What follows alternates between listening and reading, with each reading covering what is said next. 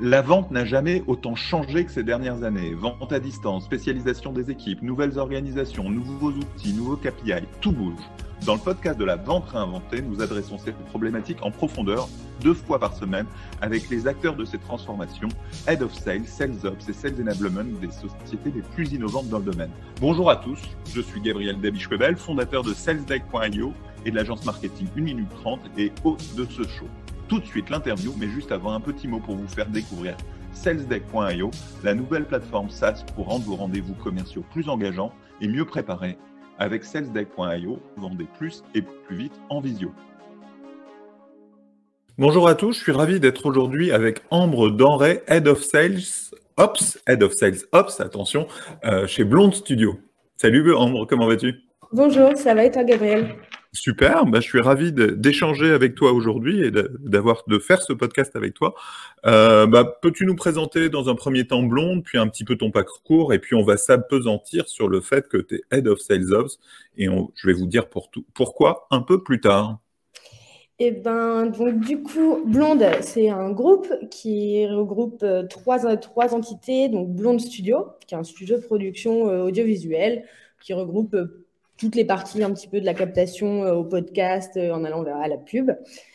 On a aussi Blonde Influence, où là, on est plutôt euh, des acteurs de, de l'accompagnement et du consulting pour des entités un peu plus institutionnelles qui ont besoin d'être accompagnées sur ces sujets de digitaux, de communication digitale.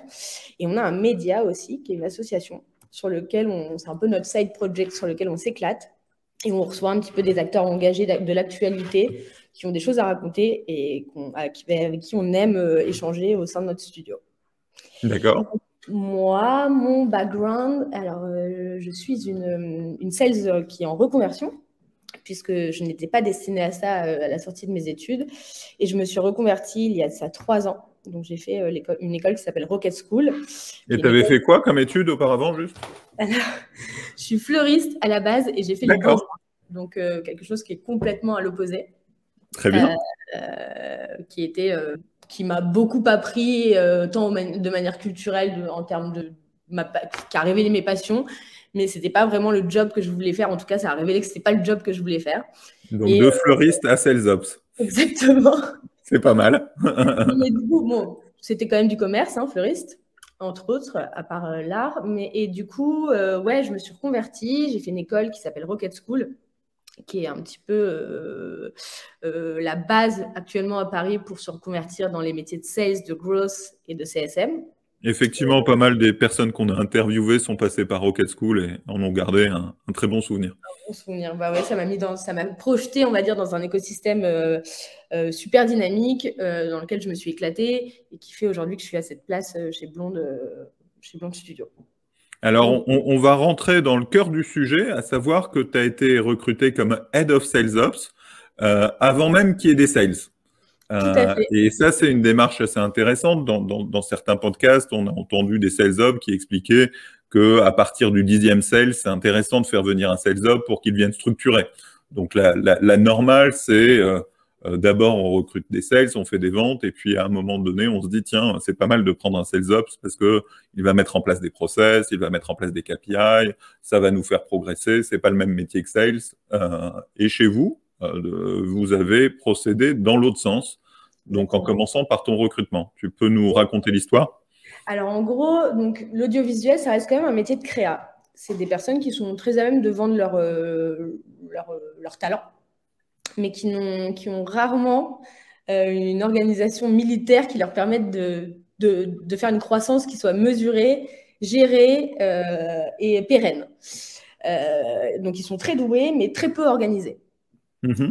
du coup, ils arrivaient à vendre par, par réseau, ils arrivaient par, à vendre par, en diffusant leur contenu et en ayant en fait de l'attraction naturelle vers ce studio. Mais en interne, c'était très compliqué pour eux finalement de, de suivre, c'est d'avoir des, bons KPI, d'arriver à, renouveler leur contrat parce qu'il manquait cruellement d'organisation, ce qui fait qu'en fait, ils avaient parfois des déceptions en termes de clients, enfin, d'attendus clients.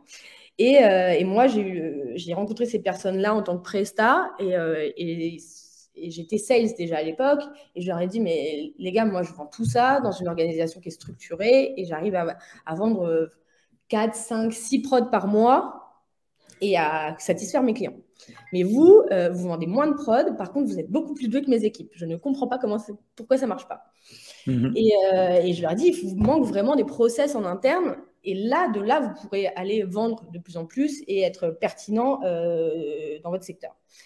Donc, on, a réfléchi ensemble à comment faire. Et moi, je leur ai dit, la base, de, vraiment la base, c'est vous devez structurer votre entreprise. Il n'y a pas de sujet, il n'y a pas de process interne, vous n'avez pas de process avec vos clients, vous communiquez avec vos clients via WhatsApp, vous n'avez aucun outil de gestion de projet en interne. Moi, je, au moment T, là où je regarde où vous en êtes, je ne sais pas pour qui vous bossez, où en sont vos projets, quand vous livrez, qui faut appeler. Vous n'avez pas de CRM, vous n'avez rien. Donc, c'était juste pas possible.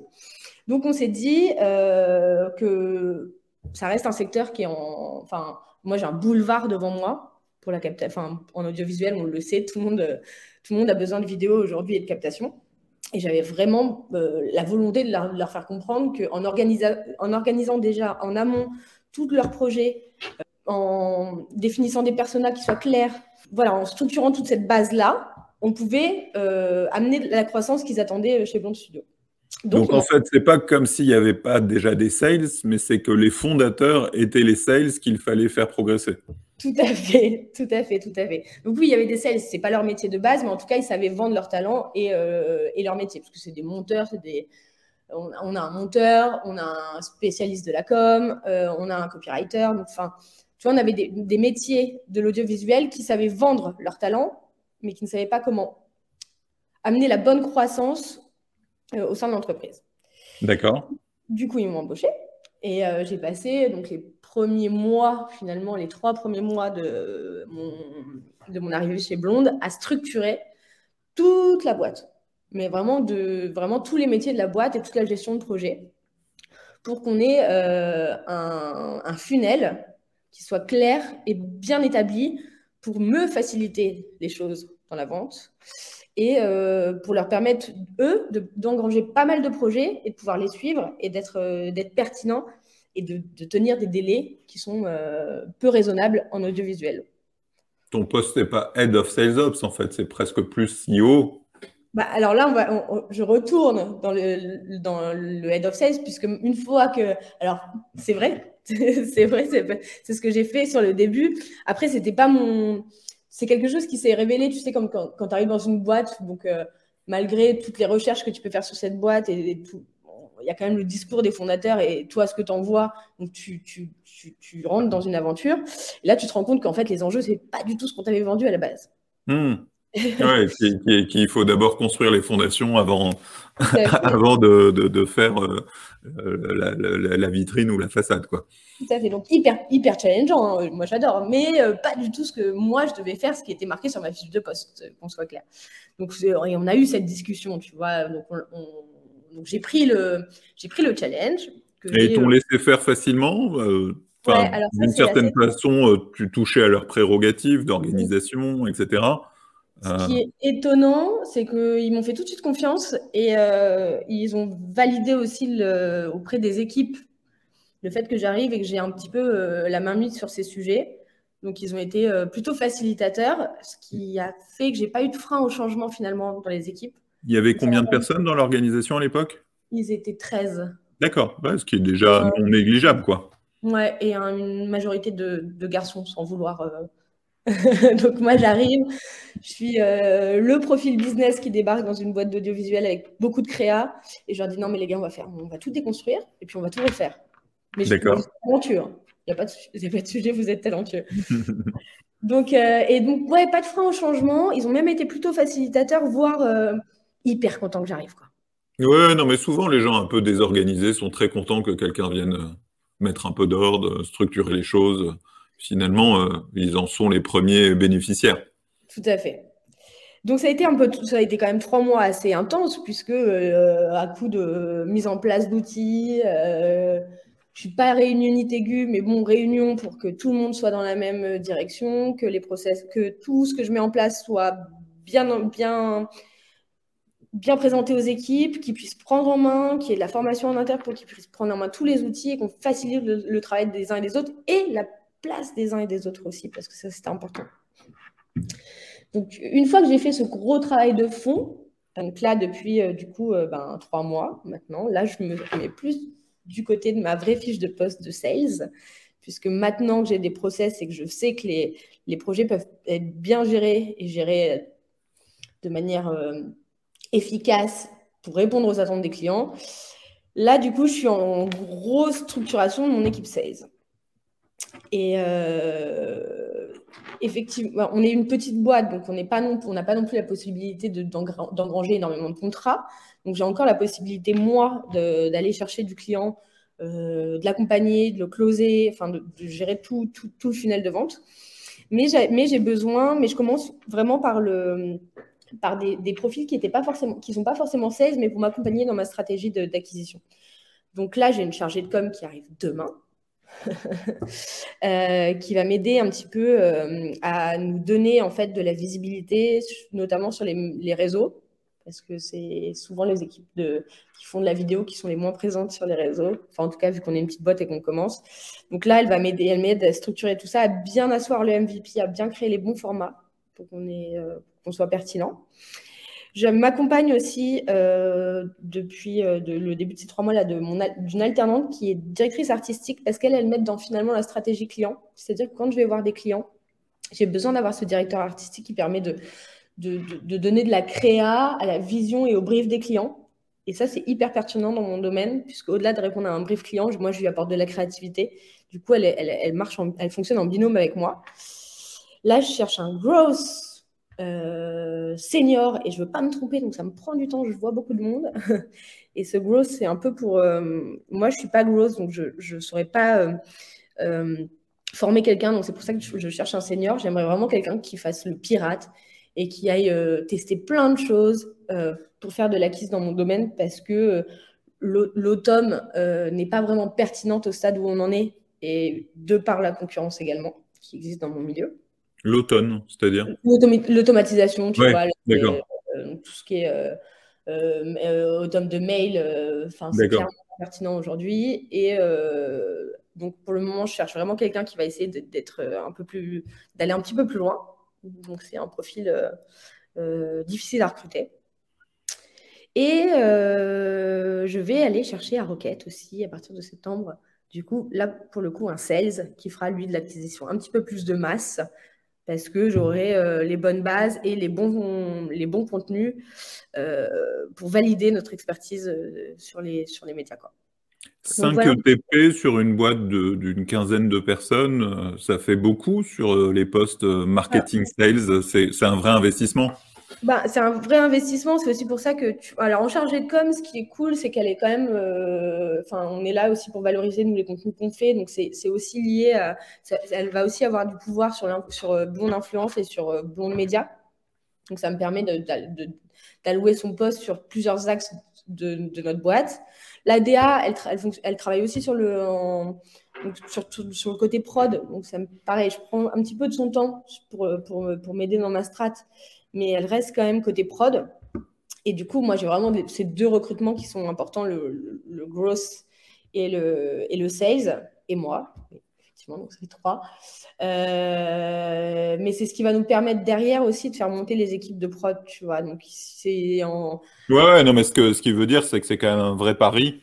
À l'échelle de, de, la boîte. Ouais, tout à fait. Euh, et, et, il va avoir quand même une certaine pression sur les résultats parce, que ça, ça, fera à la fin un poste de coût non négligeable dans le temps. Quoi.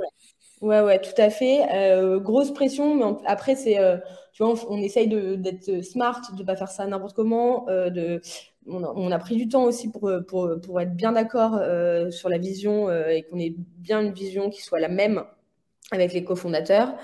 Euh, et, euh, et, parce qu'on a aussi de la concurrence, il faut qu'on soit force de proposition, il faut qu'on on ait, on ait les épaules pour, euh, pour, pour aller chercher des clients. Et là, ce qui est cool, c'est qu'on a quand même, là, depuis que je suis arrivée, on a eu pas mal de jolis contrats dernièrement, avec des grosses boîtes, ce qui, ce qui fait qu'on commence à avoir même de l'entrant.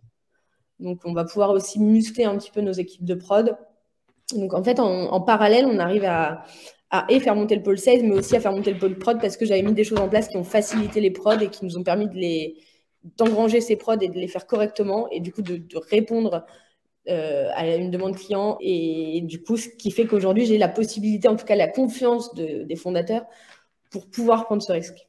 Super, super. Il faut que j'ai confiance en moi aussi et je l'ai pour, pour aller chercher tout ce, ce business, mais mais il y en a. Donc, euh, donc faut Non, il y en a, ça c'est sûr. Tu sais, avec une minute trente, je suis un peu dans, dans un marché connexe. Hein.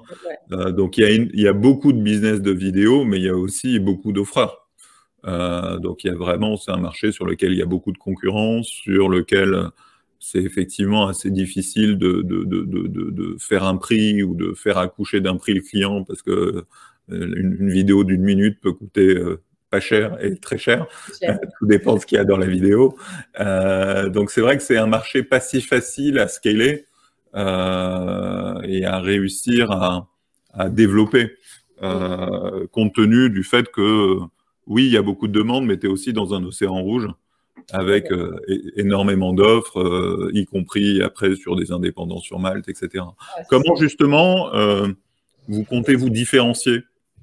Alors, euh, bon, là, on est dans la stratégie de, de Blonde, mais euh, ce, qui est, ce qui est chouette chez Blonde, c'est qu'avec nos trois entités, on, a créé, on arrive vraiment à créer des synergies. C'est-à-dire que le média, nous, de manière vraiment euh, hyper engagée, on reçoit des gens, ce qui en fait génère des rencontres. On est plutôt des, des relationship makers, tu vois. On va, on va rencontrer des gens qui vont nous faire rencontrer d'autres personnes qui ont besoin de captation, qui vont faire qui vont créer des synergies ensemble qu'on va capter. Et notamment, le gros client dont je te parlais, c'est une marque de, fashion euh, qui travaille avec des artistes en collab. Et nous, on va capter ces moments-là. Donc, en fait, on n'est pas tant dans la pub, on est plus dans la captation de rencontres, de, de collaboration qui fait qu'en fait, c'est pas. Enfin, dans la captation, c'est quelque chose. Enfin, il y a beaucoup de concurrents qui font beaucoup de pubs, euh, qui sont là pour aller booster tes réseaux sociaux en tant que marque.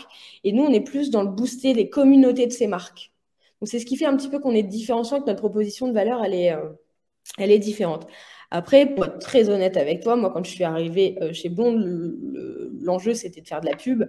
Et moi, dans la, quand j'ai commencé à installer mes process, quand j'ai vu comment ça fonctionnait, quand j'ai vu aussi le mindset de mes équipes quand ils étaient bons, je leur ai dit, mais les, enfin, les gars, vous ne pouvez pas faire de la pub. On ne va pas faire de la pub parce que vous rencontrez trop de gens. On, parle avec des personnes trop intéressantes, que ce soit euh, dans la politique, dans les des grosses institutions, dans des marques qui, collaborent ensemble et qui ne captent pas ces moments-là. Donc, moi, j'ai dit, non, mais les gars, on est, des gens qui vont se rencontrer des personnes qui collaborent ensemble et on capte ces moments-là au service des communautés de ces institutions et de ces marques.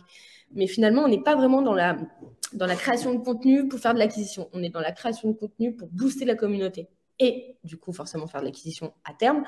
Mais euh, c'est ce qui est l'élément différenciant et c'est le MVP un petit peu qu'on essaye de pousser aujourd'hui, c'est que c'est qu'on est là pour capter des moments de, vie d'institutions et de marques au profit de leur acquisition. Qu'est-ce que tu appelles un MVP pour une boîte de prod? Je suis assez surpris. je, connais le MVP, le Minimum Viable Product. Ça me semble pas mal adapté dans le logiciel, mais dans la prod, c'est quoi? Parce qu'en fait, tu sais, moi, quand les premières fois où j'ai commencé à contacter des clients pour parler de blonde, ils étaient un petit peu perdus euh, dans OK, alors vous faites de l'influence, c'est-à-dire que vous conseillez par exemple des, mais vraiment des, politiques sur euh, leur stratégie de com digital. En même temps, euh, vous avez votre asso, vous faites venir des féministes, des écolos, des gens qui ont des, qui ont des, valeurs au sein de votre média sans avoir vous-même d'engagement clair et fermé. Après, vous, faites de la pub pour des, startups, des SaaS, pour, euh, euh, des marques de mode. Mais qu'est-ce que vous faites finalement? Vous faites trop de trucs. Et en fait, du coup, on a voulu un petit peu créer du lien dans ces trois institutions. Et c'est pour ça qu'aujourd'hui, en fait, finalement, notre MVP, après, c'est peut-être, c'est pas forcément le bon terme, mais pour moi, c'est un terme qui me permet de faire comprendre aux équipes qu'on a besoin de vendre une, enfin, nos valeurs. Et nos valeurs, c'est de faire se rencontrer des gens et de capter ces moments de rencontre. Donc, on va dire que c'est mon MVP à moi euh, qui, est, euh, qui est remis à l'échelle de l'audiovisuel. Mais euh, parce qu'on faisait trop de choses, en fait, et que ce n'était pas compréhensible dans le, dans, le, dans le, discours commercial que moi, je pouvais, que moi, je pouvais amener à, à, mes prospects. Ouais, donc cibler un discours qui focus sur la boîte de prod des communautés, quoi. Ouais. Et effectivement, ça crée une différence où on se dit, ah, tiens, j'ai effectivement des communautés quels sont les formats adaptés euh, au, community management, enfin au community building plus. Euh, et, c'est intéressant. En tout cas, ça permet de, différencier de plein d'autres boîtes de prod. Ouais, en tout cas, c'est les enjeux qu'on a aujourd'hui chez Blonde, quoi. Ok, on arrive à la fin de cette interview. Euh, tu vois, ça s'est très bien passé. Euh, Est-ce que tu veux rajouter un dernier petit mot ou sinon je conclus Eh ben, je non, merci. Euh, c'est un exercice euh, sympa et euh, j'espère qu'on aura l'occasion de se recroiser quand j'aurai réussi à, à mettre en place tout ça. Tu me laisses un an et on en reparle. Avec plaisir. On se retrouve deux fois par semaine pour un nouvel épisode. Abonnez-vous sur votre plateforme de podcast préférée pour ne rater aucun épisode. Merci aussi à notre sponsor, SalesDeck.io, la solution SaaS pour vendre plus et plus vite en visio avec des rendez-vous plus engageants et mieux préparés. Découvrez la solution et réservez tout de suite une démo sur salesdeck.io. Salut Anne